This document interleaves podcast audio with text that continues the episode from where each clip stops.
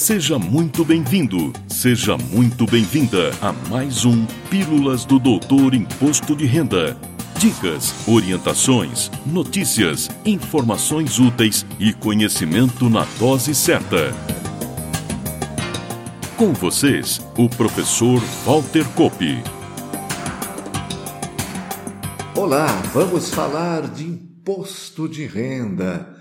E no episódio de hoje trago um assunto que, ainda que não atinja um número muito grande de contribuintes, precisamos conhecer, especialmente se você é profissional da área contábil que pode sim se deparar com clientes nessa situação. E claro, o assunto interessa a todos que gostam de estar atualizados sobre as questões tributárias do imposto de renda da pessoa física.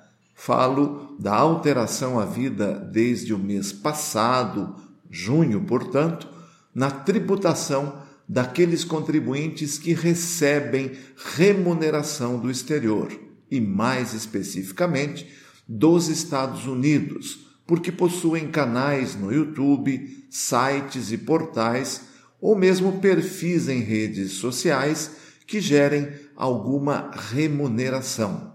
Antes, lembro que rendimentos recebidos do exterior, de qualquer fonte e a qualquer título, tendo uma pessoa física como beneficiária aqui no Brasil, estão sujeitos ao recolhimento mensal obrigatório, o popular carnê-leão, sempre que o valor, já convertido em reais, ultrapasse em valores de hoje R$ 1.903,98. E já que falei em conversão para reais, não custa lembrar das regras. Os rendimentos e o imposto pago no exterior devem ser convertidos em dólares dos Estados Unidos da América pelo seu valor fixado pela autoridade monetária do país de origem do rendimento na data do recebimento e, em seguida, em reais mediante utilização do valor do dólar fixado para compra pelo Banco Central do Brasil para o último dia útil da primeira quinzena do mês anterior ao do recebimento do rendimento. Outra questão, já abordada em episódios anteriores, diz respeito à existência de acordo internacional para se evitar a bitributação, que, quando existir, prevalece sobre as regras gerais de tributação existentes para o caso. Como o nosso episódio de hoje aborda rendimentos pagos por empresas dos Estados Unidos, lembro que não há acordo do Brasil com o fisco americano, somente o que chamamos de reciprocidade, inclusive sem necessidade de comprovação da regra americana, que tem aceitação automática. Na prática, podemos compensar o imposto de renda federal pago ou retido nos Estados Unidos. Vamos então ao que mudou.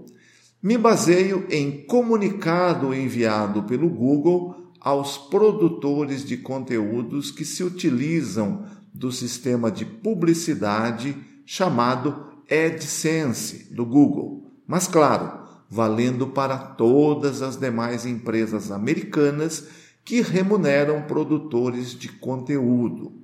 A mensagem comunicando as mudanças foi recebida no mês de março alertando que a partir de junho os pagamentos efetuados aos produtores de conteúdo sofreriam retenção conforme o preenchimento ou não de formulários da Receita Federal Americana, o IRS, recebidos até o final de maio. Basicamente, a pessoa física deveria preencher o formulário W 8BEN e a pessoa jurídica o formulário W8BENE. Me ocupo, claro, do formulário da pessoa física.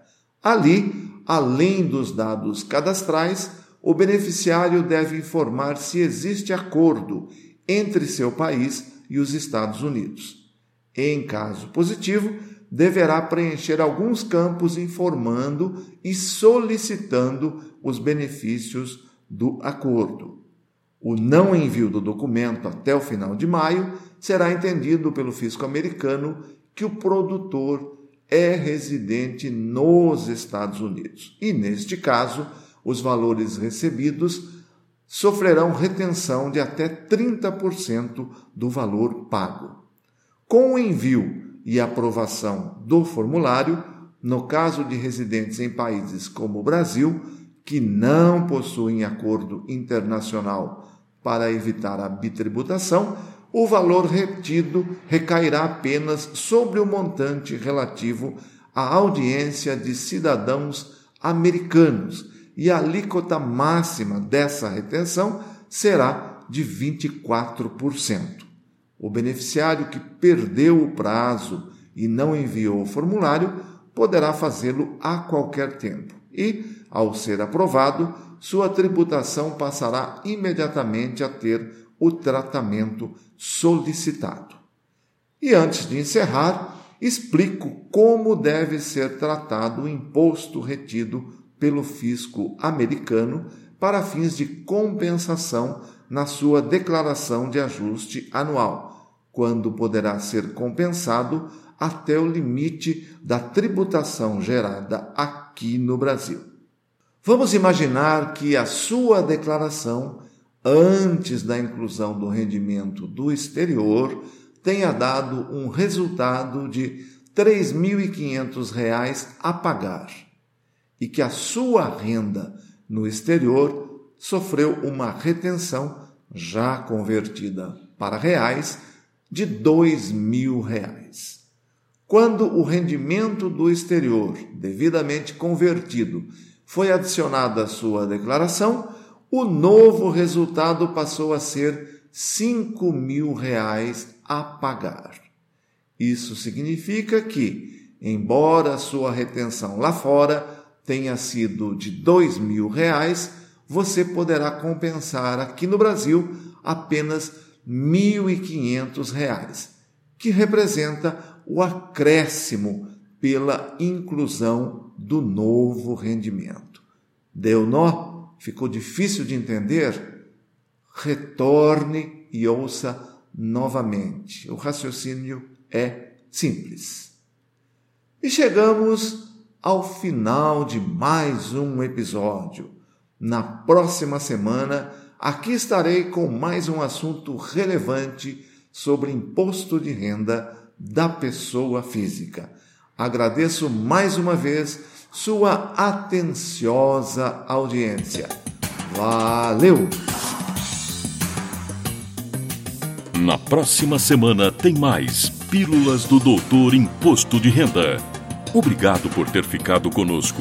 Espalhe a novidade aos amigos. Mande suas sugestões de pauta, seus elogios e suas críticas para pílulas.doutorir.com. Até lá!